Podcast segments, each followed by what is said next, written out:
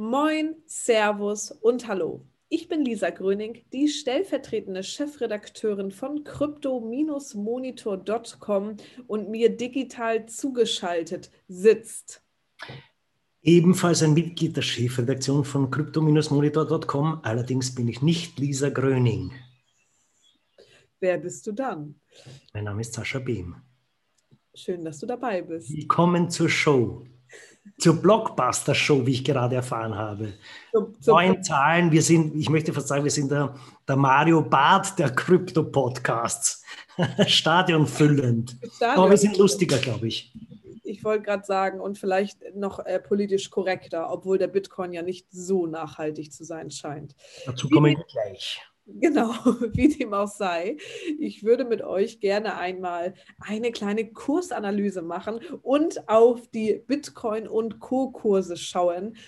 Denn tatsächlich sieht es da so la la aus. Der Bitcoin hat in den letzten sieben Tagen um 18 Prozent verloren. Ich glaube, jeder, der auch nur 100 Euro Bitcoins in seiner Wallet hat, hat diesen Kursabfall extrem gemerkt und ist teilweise mit einer schlechten Laune aufgestanden. Denn auch als ihr vielleicht rausziehen wolltet, so erging es mir zumindest, waren einige Börsen, ich möchte keine Namen nennen, aber einige Börsen waren tatsächlich down. Also für professionelles Trading ähm, war das nix und das hat mich tatsächlich ein paar Nerven gekostet. Wie dem auch sei, wir schauen einmal weiter darauf, denn Platz zwei belegt ja immer noch Ethereum und die hatten ja einen fulminanten Start, ein Allzeithoch jagte das nächste. In den letzten sieben Tagen leider wieder um 27 Prozent verloren. Also wenn ihr damals den Dip gekauft hat, habt und ganz oben wieder verkauft habt, dann habt ihr wahrscheinlich ordentlich Rendite gemacht. Wenn ihr zu lange gewartet habt, I am sorry. Theta hält sich immer noch auf Platz 3, ist ja unser liebster Stablecoin. Und tatsächlich habe ich einen Pro-Tipp für euch.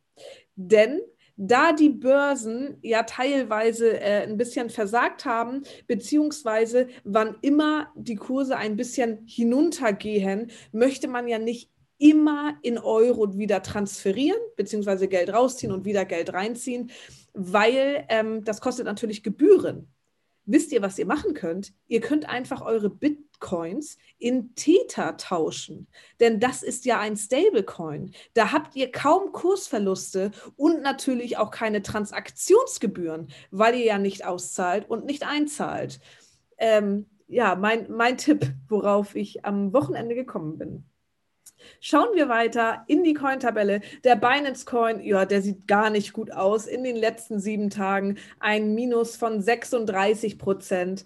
Und was soll ich sagen? Natürlich haben wir wieder mal einen Gewinner der Woche oder sogar zwei, nämlich Doji oder auch Dogecoin mit knapp 15 Prozent plus seit gestern. Und der Internetcomputer, ICP genannt, habe ich letzte Woche schon angeteasert. Der hat tatsächlich ein Plus von 36 Prozent in den letzten sieben Tagen verzeichnet.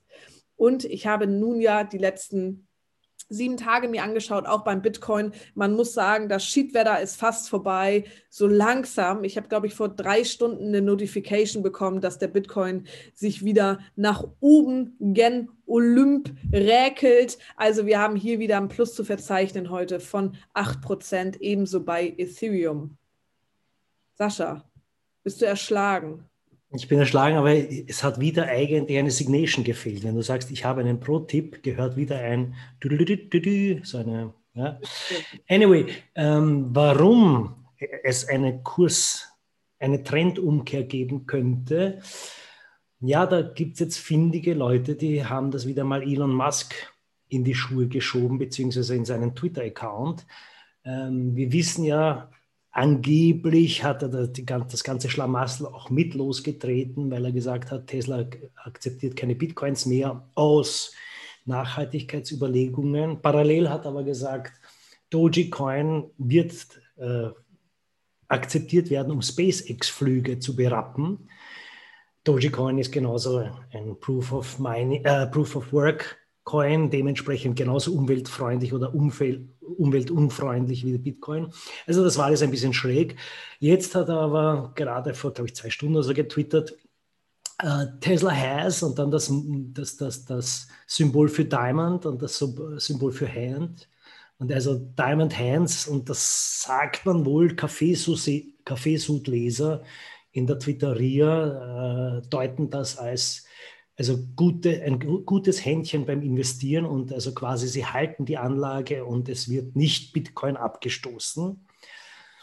Diese Geduld und Fantasie muss man auch haben, dass man sein Investorenverhalten anhand dieser Emojis ausrichtet. Aber offensichtlich scheint sich tatsächlich jetzt der Trend ein bisschen umzukehren. Ob das damit zusammenhängt oder nicht, werden wir sehen. Gossip ist es allemal. Definitiv. Ich habe noch etwas, was ähm, sowohl die Kryptobörsen als auch den Gossip zusammenführt. Denn unsere deutsche Börse, das Berliner Fintech-Startup Bitwalla, hat ein Rebranding vollzogen und nennt sich jetzt Nuri. Nennen sich Nuri, da es quasi die Kurzform von New Reality ist und Bitwalla mit ihrem Relaunch ja eine neue Realität schaffen möchte. Und tatsächlich finde ich, was man wirklich sagen muss, was Bitwalla, Bitpanda, ähm, die ganzen europäischen Börsen richtig, richtig gut machen, ist einfach an ihrem Design und an ihrer Handhabung, an der einfachen Nutzerführung, an der App und sowas, derbe gut zu arbeiten. Und ich finde, das Rebranding ist auf jeden Fall gelungen. Nuri glänzt jetzt in Fliederfarben. Ähm, ja, geile Typo, geile Grafiken. Ich bin Fan. Mehr als von Bitwalla. Haben sie gut gemacht. Haben auch eine neue Führung da tatsächlich in der Bude. Also geile UX, wie wir Bullshitter sagen. Yes, it is. aber apropos äh, Relaunch, aber das ist ein bisschen was Größeres. Das würde ich fast sagen, ist nicht Rebrush, nicht Relaunch, sondern das ist fast ein Wechsel in der DNA. Steht Ethereum bevor.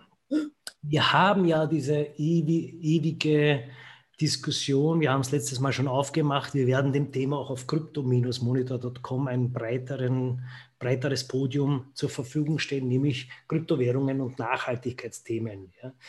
Das ist uns ja ein Dorn im Auge. Äh, Ethereum bisher natürlich auch ein meinbarer Coin und dementsprechend auch ein Stromfresser. Äh, es gibt ja schon seit Ewigkeiten Gerüchte, dass oder Gespräche und Überlegungen, dass Ethereum auf Proof of Stake umstellen möchte. Ich habe jetzt nachgeschaut, weil ich kann mich erinnern, ich habe da schon irgendwann mal drüber geschrieben und das war tatsächlich im Jänner 2019. Im Januar? Ja, da kam, da kam das auf und da hat damals Justin Sun, wir erinnern uns, der Thron-Mastermind, auch nicht ganz ahnungslos, weil Thron basiert ja auf Ethereum-Blockchain, ist aber dann in ein Delegated Proof of Stake Konzept weiterentwickelt worden.